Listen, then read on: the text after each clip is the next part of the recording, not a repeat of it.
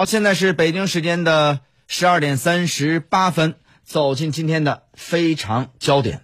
非常焦点。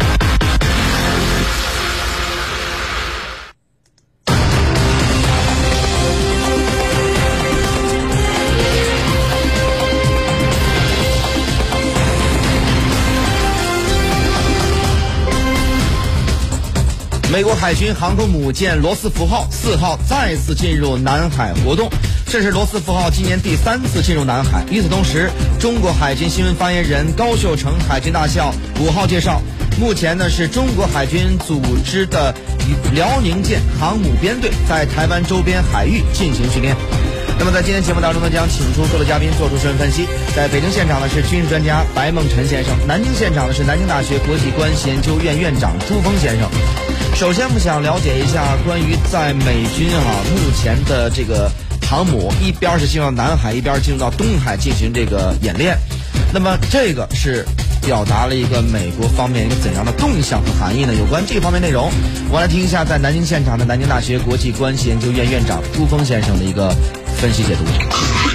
我觉得这个原因肯定是多方面的。首先，呃，这样一种高频次的在南海、东海的这个美军，呃，海军和舰机的这个呃，我们说军事存在，其实已经不是从今年开始。事实上，呃，从去去年，呃，我们说美国军机在整个西太的这个呃，我们说穿行。包括围绕着中国周边的这个呃航行和对中国的抵近侦察，这样一种频次呢，就比前几年就已经开始出现了明显的翻倍。二零二零年，美国舰机在呃中国周边海域，这个呃航行和演习，包括呃抵近侦察，已经达到两千多架次，我们说是往年的这个两倍以上。那这样一个呃状态，就是我刚才讲的，事实上从去年疫情。呃，还没有呃完全开始到，呃这个美欧地区的时候就已经开始。那这里面背后的根本原因还是在于：一，美国要加强在西太平洋的所谓设对针对中国的这个军事威慑的部署；那第二，就是要通过进一步的呃强化美国舰机的这个出现的频次和部署的这个范围。然后来进一步所谓的向地区和世界展示，美国有决心、有能力，所谓应对中国军事崛起的这样一个基本的新的战略态势。那当然还有第三个非常重要的原因，就是美国这个频频呃增加这个在中国周边及及整个西太平洋的这个军事部署。也是为了给所谓的美国盟友和美国地区安全伙伴一个非常重要的信息，那就是对于所谓在东海和南海没有解决的这个领土争议问题上，美国将是这些和中国进行所谓争议、进行这个呃外交和相关的维权这个呃冲突的这些国家背后最坚定的力量。所以，这个别看这个罗斯福号今年已经第三次进南海，包括最近马斯汀号频繁出入这个东海，以及新的一一个一个就是在中国长江口岸，美国的一艘，呃驱逐舰竟然滞留了这个九个小时。其实这一系列的军事动作背后，它有多元化的外交、政治和战略的含义。好的，另外我们看到呢，中国海军的辽宁号航母战斗群呢，也是南下到这个太平洋进行这个演训啊。那在这方面的话，是个中美的航母战斗群有可能是有所交际吗？那么在这个方面的话，怎去怎样去比较这个双方的这个中美航母战斗群的啊这么一个特点？另外，双方这个碰面的几率有多大呢？有关这方面内容，我们来听一下在北京现场的军事专家。白梦辰先生的一个分析点评。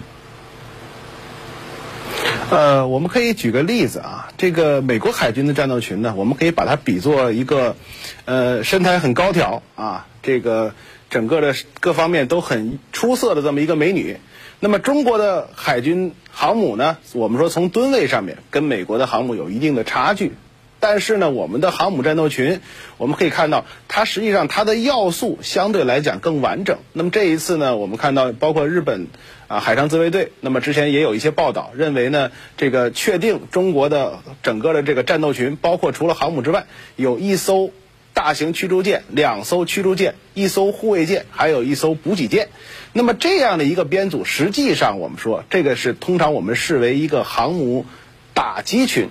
的一个比较标准的配比。那么航母打击群的提出者呢，恰恰是美国海军。那么一般来讲，美航母打击群是要包括这几个要素的。那么，但是我们说美国航母的这个所谓战斗群啊，它实际上不但算不上战斗群，而且连打击群都算不上。为什么呢？因为我们看到它只包括一艘航母、一艘驱逐舰和一艘巡洋舰。那么通常来讲，一个航母打击群还要包括至少一艘补给舰。另外，如果你要构成航母战斗群的话，你还应该包括我们说像护卫舰这样的舰艇。所以我们说，美国的海军航母啊，虽然它的性能包括它的体量要比中国的航母更大，但是我们看得出来，因为美国海军这些年在兵力方面的这个捉襟见肘，所以它甚至已经不能够构成美国海军自己在一九九五年规定的航母战斗群的一个完整的状态。因为我们说，它的整个海军序列里边没有一艘护卫舰，另外呢，它的这个原本的供应级的。啊，海上的快速补给舰实际上也在二零一四年开始退役了。那么也就是说，对于美国海军来讲，这样的一个所谓的减配到了恨不得不能再减的一个战斗群，如果真的在未来在相关海域跟中国要素齐全的航母战斗群碰到一块儿的话，那么我想，美国海军中任何一个对航母战斗群的编组有了解的人都会感觉到一个词，就是失礼。呃，也不排除啊，中美两国的海军战斗群在未来会碰面，因为我们说之前呢，在呃中美两国的这个军队上层的相关的交流之中呢，其实两个国家已经逐渐的规定了海上接近的一些相关的规则，因此我们说中美两个战斗群如果碰面之后，当然也不会引起什么太多的问题。另外呢。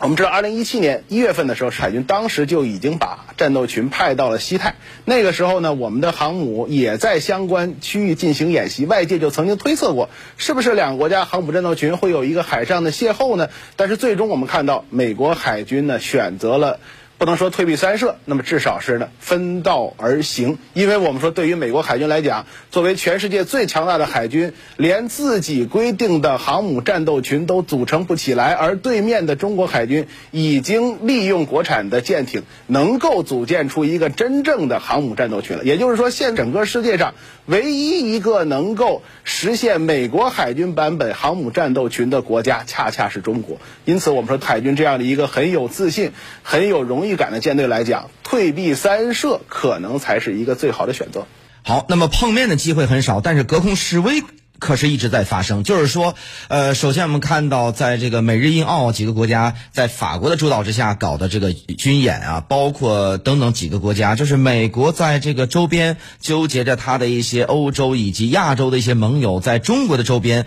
不停的进行着武。这个武装力量的这么一个展示，那么这种情况到底他想这个渗透出一个怎样的一个意义呢？有关这方内容呢，我们来听一下在南京现场的南京大学国际关系学院院长朱峰先生的一个分析点评。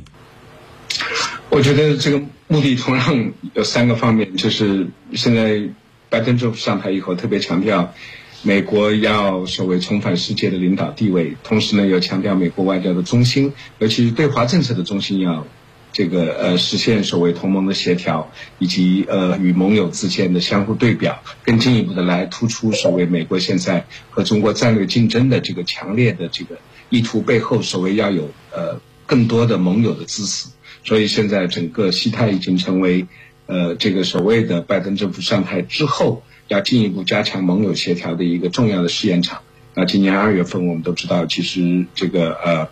包括法国和英国的军舰就已经进入南海。那这次在孟加拉湾的这个呃四国军演，呃，我觉得一个非常重要的背景就是，同样要进一步强调，作为现在美国这个呃进一步增强的对华战略竞争，并不是美国仅仅一家，而且有背后的这一系列的所谓呃从欧洲到呃印太，美国所说的印太地区的这些盟友。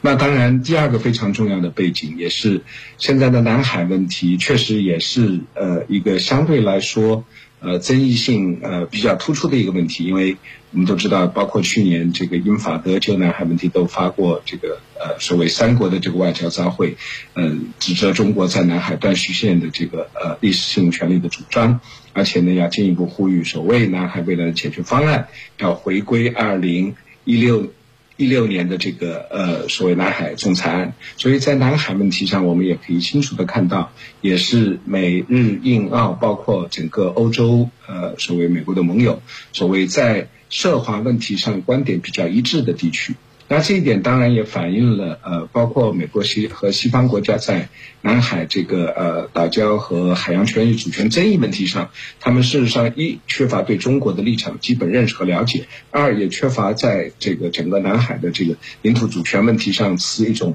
公正的、客观的立场和态度。但不管怎么样，就是我刚才说的第二点，恰恰是这个所谓现在南海区域的军事存在，从去年开始，其实也并不是今年。越来越多的出现这个国际化态势的这样一个啊根本的原因，背后还是美国要拉拢自己的盟友，所谓来塑造呃美国这种强硬的在南海地区应对中国的这个所谓的战略的施压。美国并不是单孤立的，而是有一系列的盟友的这个支持。那当然还有第三个原因，第三个原因就是我们说今天中国崛起一个非常重要的对呃这个区域甚至全球性的地缘战略的次序的一个重要的。呃，突出的变化就是中国的海军力量开始有了重大的发展。就像刚才我们白兄所说的，确实我们的海军力量的成长令整个世界都刮目相看。那我们都知道，原来的海洋在过去四百年向来是美西方主导，所以当太平洋、当西太平洋出现一支强大的中国海军的时候，事实上它对美西方的这种地缘战略的心态和神经的挑战是非常大。所以，在中国的崛起，事实上在西太领域，包括在这个孟加拉湾，其实也是接近这个呃西太平洋呃领域的这个地方，然后多国举行联合军演，确实也反映了今天中国海军力量崛起对整个美西方的他们的脆弱的海洋地缘战略神经是一种挑战，所以在他们在以他们的方式在做出回应。